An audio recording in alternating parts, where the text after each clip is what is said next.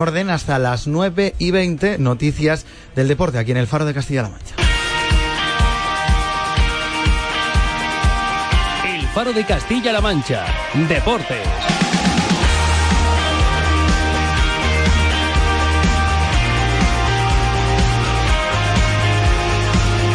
¿Qué tal? Muy buenas tardes y bienvenidos a todos a este tiempo de deporte en el Faro de Castilla-La Mancha.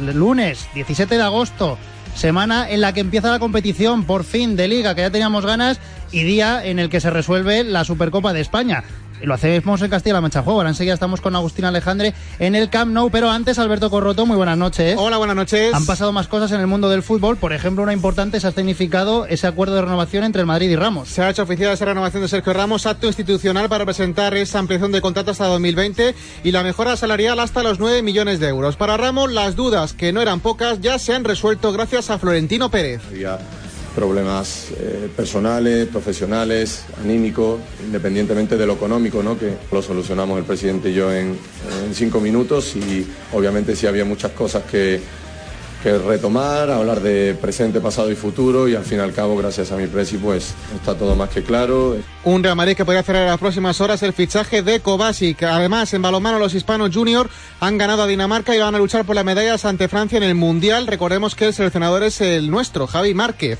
Y en la Vuelta a España, Movistar presenta su 9 para esta gran carrera, liderado por Valverde Nairo. También lo ha hecho el Sky con Chris Froome liderando al equipo inglés. Pues todo eso es lo que está pasando en este lunes en el que ya decimos en 54 minutos se resuelve la vuelta de la Supercopa de España. Remontará el Barça ese 4 a 0, parece difícil, pero hay fe en el Camp Nou, sacará la gabarra el Athletic, ya lo veremos. Camp Nou, Agustín Alejandre, muy buenas. Saludos muy buenas. No sé si sacará la gabarra el Atleti de Bilbao, no sé si remontará el Barcelona, pero sí es cierto que Luis Enrique va con todo. No tiene nada que ver el 11 que va a poner en liza con el que perdió 4-0 en Samamés. Lo primero en la portería, no juega Ter Stegen. Debuta esta temporada Claudio Bravo. La línea de defensa estará formada por Alves, Mascherano, Piqué y Mathieu. Centro del campo para Busquets, Rakitic e Iniesta. En punta de ataque estará Messi, estará Pedro y también estará Luis Suárez. También novedades en el Atleti de Bilbao, un once más defensivo con Ireizó bajo los palos de Marcos, Echeita, Laporte y Valenciaga en línea de defensa. San José se cae, entra en su lugar Gurpegui en el centro del campo junto a Beñat y Eraso, Susaeta y Eneco Bóveda estarán en las bandas y en punta de ataque estará Aduriz. Novedades en los dos equipos, novedades a pares, gracias a Gus en 53 minutos la resolución de esta Supercopa de España en Castilla-La Mancha en juego. Ahora vamos a repasar todo lo que está dando de sí, que es mucho la actualidad en el deporte de Castilla-La Mancha.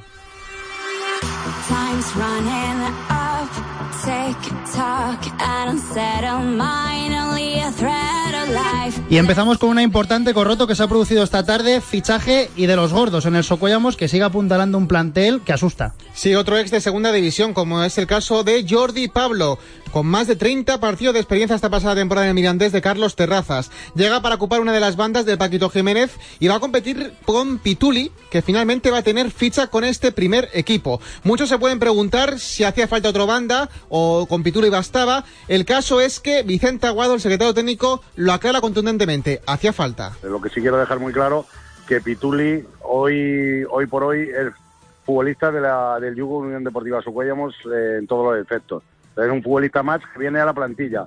Y yo creo que, que Pituli puede jugar en otras posiciones y él también, es decir, que se, no tiene nada que ver.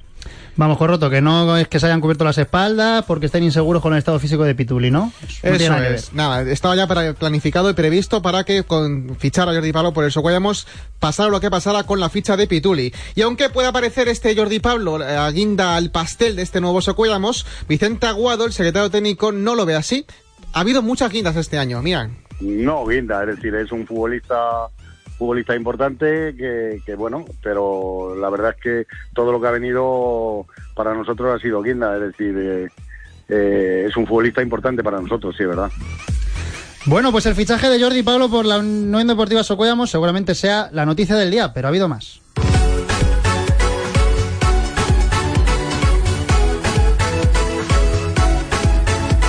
Por ejemplo, ¿qué dos jugadores atacantes va a tener a prueba desde mañana el Deportivo Guadalajara? Pues son dos extranjeros. Uno es Bertruni, el argelino que ha estado en el Club Deportivo Toledo hasta hace nada, hasta la semana pasada a prueba y además marcando algún que otro golito. El otro es argentino, se llama Macari.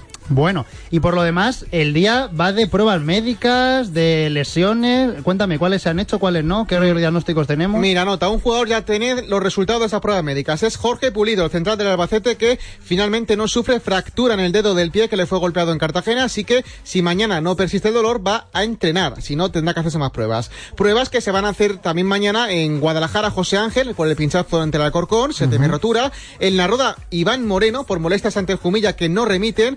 Y en el Talavera, el central Gonzalo, por continuas sobrecargas desde el partido ante el Mora, ya, ya por el mes de julio. Y cada vez que fuera tiene que parar. Así que estos tres jugadores, José Ángel, Gonzalo Iván Moreno, mañana se harán pruebas. Bueno, pues mañana en primer equipo con David Ideales contamos lo que han dicho estas pruebas. Esperemos que todos ellos tengan lo menos posible. Y añadan esta información de última hora. Alberto Heredia, banda derecha de 29 años, procedente del Atlético Sanluqueño, es el nuevo refuerzo para la Unión Balompédica Conquense. Así que todo esto está dejando este día, que ya ven que no es poco, día en el que ya decíamos, abrimos una semana en la que empieza lo bueno. Se acabó la pretemporada, que nos ha dejado muchas conclusiones. Vamos a analizarlas. Thank you. Primer día que te reincorporas corroto y ya vienes con un uniforme, ya vienes con la gabardina. inspector. Correcto, y bien cargada, ¿eh? Bueno, cuéntame, a ver, eh, resúmeme así, grosso modo, cómo ha sido la pretemporada para los equipos de Castilla-La Mancha, segunda a, segunda vez. A modo de titular, te cuento que el Talavera, con datos en la mano, ¿eh? es el equipo más rodado porque ha jugado nueve partidos, el que menos el Guadalajara con cinco. Son 360 minutos de diferencia con preparación con rival. Mejores números y solo números, obviando la categoría del rival, los del Talavera con siete victorias y 41 goles, más de cuatro de media por partido. Preocupa lo del Guadalajara porque solo ha metido tres goles, menos de uno por el choque, 41 el Talavera, 3 el Guadalajara. Es tremenda la diferencia, abismal. Esto sin tener en cuenta la categoría del rival. O sea, ya te has cargado Eso la... es, solo números, números, En la más. clasificación esta que hizo Clavero te la has cargado el primer día. De golpe. Y precisamente estos dos equipos, Talavera y Guadalajara, pues son los únicos que han vencido a rivales de superiores, de superior categoría, como es el Leganés. Y el único que no ha perdido con rival de inferior categoría, la Roda, ¿no? Eso es, el único que no ha sido capaz de perder ante equipo de tercera división, los demás, los cuatro restantes, sí que han tenido algún tropiezo con un rival inferior. Bueno, más cositas. A ver, individualízame un poquito. ¿Cómo llega cada uno según la pretemporada? Mira, para mi gusto, el Talavera es el que mejor llega, porque tiene más rodaje que ninguno, con la dinámica más positiva y además viniendo del ascenso. Lo mejor es que ha ganado al Leganés de segunda división convenciendo que Valdivia se ha adaptado bien a la categoría y que solo llega con un lesionado al principio de liga, con Gonzalo, y lo peor, pues las broncas esas que escuchamos ante el Mora. Mm, El Talavera mejor que el Socuellamos, que es de que habla todo el mundo. Sí, porque el Socollamos ha tenido algún que otro tropiezo ante equipo de tercera división como es el Mancha Real y eh, bueno, un Socollamos que sí que es cierto que no marca tantos goles como el Talavera, pero sí que ha mostrado solvencia defensiva y sobre todo que los nuevos jugadores han, demuestran ya el rol con el que han venido. Por ejemplo, Javi Gómez que ha sido rematador toda su vida y aquí ha venido a rematar y ya lo ha hecho. Bueno, eh, la Roda también anda bien, ¿verdad? Sí, el hándicap que ha tenido es que no ha tenido defensa en toda la pretemporada. Pero es que fuera de casa no ha perdido ningún partido en esta eh, preparación. Y en casa la imagen que hay que quedarse es la que dio ante Villarreal B. Una buena imagen en la presentación. Si hay que poner un lunar que no ha perdido ante equipo de tercera no, esto es al revés, que no tiene ningún lunar, que no ha perdido ante equipo de tercera división. Los demás equipos sí. Solo faltaba que fuera lunar, Tengo ahí hombre. un no, un no apuntado que Bueno, no el, el lunar, el lunar seguramente que no haya podido completar la plantilla con eh, los centrales que le hacen falta, que ya hemos dicho hoy que están al caer. Seguramente esta misma semana los conozcamos. Y el Toledo y el Depor, ¿qué pasa? Que han dejado algunas dudas más, ¿no? Sí, el Toledo sobre todo porque ha jugado sus mejores partidos el primero y el último. En la primera parte ante la Almería y la segunda parte del Conquense. No ha tenido una regularidad total en esta pretemporada. Llega con bastante lastre físico, con hasta siete lesionados que tuvo la pasada semana y algunos con varias semanas parados. También otro hándicap es el mal estado del césped que le impide jugar como ellos quieren y ha costado más de uno y dos goles por sacar el balón jugado y el césped ha hecho travesuras. Y también hándicap ha faltado goles en delanteros. Lo bueno, las bandas del centro del campo que viendo lo que habíamos visto en pretemporada mejoran lo que hay. Y en el Guadalajara pues preocupa la pretemporada porque no ha marcado goles en casa, si solo ha jugado un partido ante el Alcorcón. Ante los de tercera división no ha sido capaz de ganar por más de un gol y siguen faltando los delanteros. Lo mejor, que cuando el rival ha sido serio, como el Leganés o el Atlético de Madrid, el equipo ha cumplido, no ha encajado gol. Bueno, inspector, estaba muy completo todo el informe, pero sabe lo mejor de todo esto, que no vale para nada. Lo que vale es lo del fin de semana. Así me gusta. Échalo a la basura, que lo que vale es lo que pase a partir del sábado, que empieza la temporada y empieza también con el Castilla-La Mancha en juego. Vamos a irnos con natación, venga.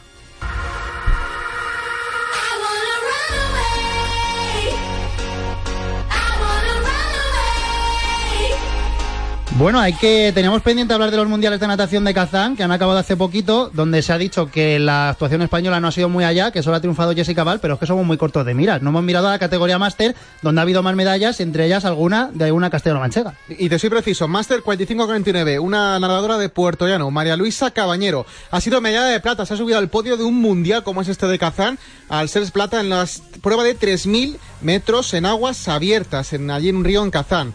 También ha sido quinta en 800 de la piscina y como decimos, Luisa Cabañero se trae esa medallita desde para Puerto Llano, desde Kazán, desde el Mundial de Natación, en una prueba bastante curiosa porque salían todos a la vez, tanto los hombres como las mujeres, así que no había manera de distinguir los gorros. Bueno, pues vamos a darle la enhorabuena. María Luisa Cabañero, muy buenas.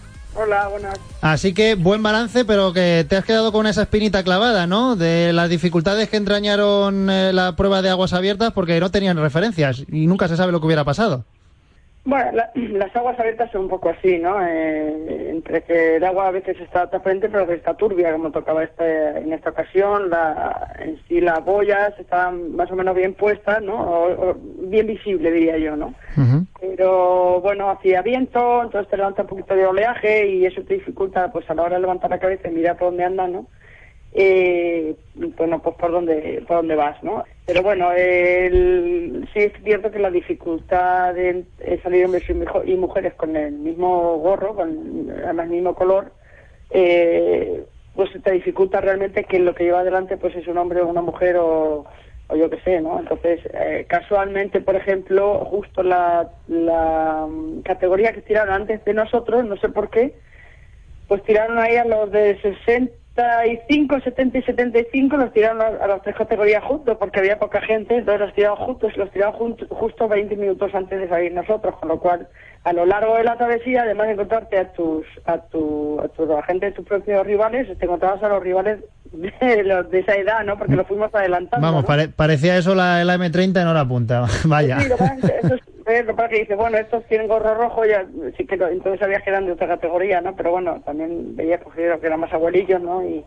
y, bueno, por eso ibas adelantando. En cualquier caso, eh, segunda medalla de plata en aguas abiertas, un quinto puesto en los 800. Eh, buen balance. No sé si es el botín con el que esperaba volverte cuando te fuiste para Rusia. Bueno, la verdad que en aguas abiertas siempre tengo la esperanza de llevar una medalla, ¿no? Eh, oro, plata, bronce eh, pues están en un campeonato del mundo, ¿no? Eh, yo te digo que depende muchas veces de las circunstancias. Hay veces que las circunstancias están favorables y tienes más suerte y otras que tienes pues menos suerte, ¿no? lo mismo le pasa al resto de nadadores. Entonces, bueno, yo creo que en esta situación o esta circunstancia yo nadé bien y, bueno, pues me dio una medalla de plata. La griega, por ejemplo, que ganó, que fue una griega eh, desconocida porque antes no, no, lo había visto, era como tres años más joven que yo pero bueno, nada muy bien, ¿no? Y entonces, eh, igual que te digo yo que la tercera, que era otra alemana, pues es aquello, ah, no sé si fueron 20 segundos o por estilo, o sea, 25 metros. Oye, ¿qué tal estaba el agua? Porque cualquiera que lo piense dirá, joder, en Kazán, madre mía, cómo tiene que estar en aguas abiertas la, temperatura. Bueno, pues increíblemente, aunque es Rusia, ¿no? Y, eh, bueno, mira, el tiempo normal, que yo me lleve más cosas de manga larga que corta, pues estamos a 30 grados por la mañana. Y entonces dijimos, madre mía, vengo de España, estamos a 40 pensando, voy a hacer un poco de fresco.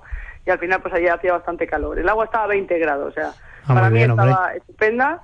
Eh, para la gente, los canarios, por ejemplo, pues decían que había una canaria que venía conmigo, Arancha, eh, que ya se quedó a tercera en su categoría también, y, y, pero ya salió tiritando y salió con hipotermia, ¿no? Pero porque no está acostumbrada, también está muy delgadilla, ¿no? Pero para mí el agua está estupenda. Aquí es que estamos acostumbrados a los extremos, tanto al calor como al frío. Bueno, aquí en Alberche García sabes que está a una temperatura imposible de bañarse, así que... Oye, María Luisa, cuando llegaste por allí, eh, se hablaba de otra cosa que no fuera lo de la chica esta norteamericana, Katie Ledecky, que, ha sido una cosa brutal. Era 800, una máquina, sí. Ha sido tremendo, ¿verdad? la mejor nadadora de la historia, ¿tú crees? Bueno, lo que pasa es que te sorprende, ¿no? Siempre en un campeonato del mundo pues te sorprende algún nadador de, pues, pues un poco de este tipo, ¿no? Igual que aquí tenemos a nuestra amiga Mireia del Monte, bueno, pues también es eh, increíblemente sorprendente, eh, bueno, pues sus marcas, sus tiempos, ¿no? Y, bueno, siempre te sorprende, ¿no? Igual que, mira, lo de la niña está, por ejemplo, de 10 años, que dice, bueno, la, ha hecho historia la niña de 10 años en un mundial me decía mi hijo, ¿no? Mi hijo que me acompañaba de 12 años, me dice, mamá, eso me lo hago yo. Digo, pues sí. bueno, ¿A ti qué te parece eso? ¿Que haya una niña de 10 años nadando? A mí no es que me parezca que sea de 10 años o que no sea de 10 años. A mí lo que no me parece es eh, que en una Olimpiada o en un campeonato del mundo, eh, bueno, pues haya países que por desgracia no tienen posibilidad y tal, pero que tampoco les pongan un, cuando al resto del mundo se le ponen un tiempo para asistir. Ya. Eh, yo creo que debería ser igual, ¿no? Entonces, eh, por desgracia, por suerte, por desgracia, no les, no les toca, pues no les toca, ¿no? Pero no sé, no sé realmente cuál es la finalidad de tirar a una niña de 10 años en, un campeonato del mundo con unos tiempos que, que, los tienen mis hijos de 12 años. María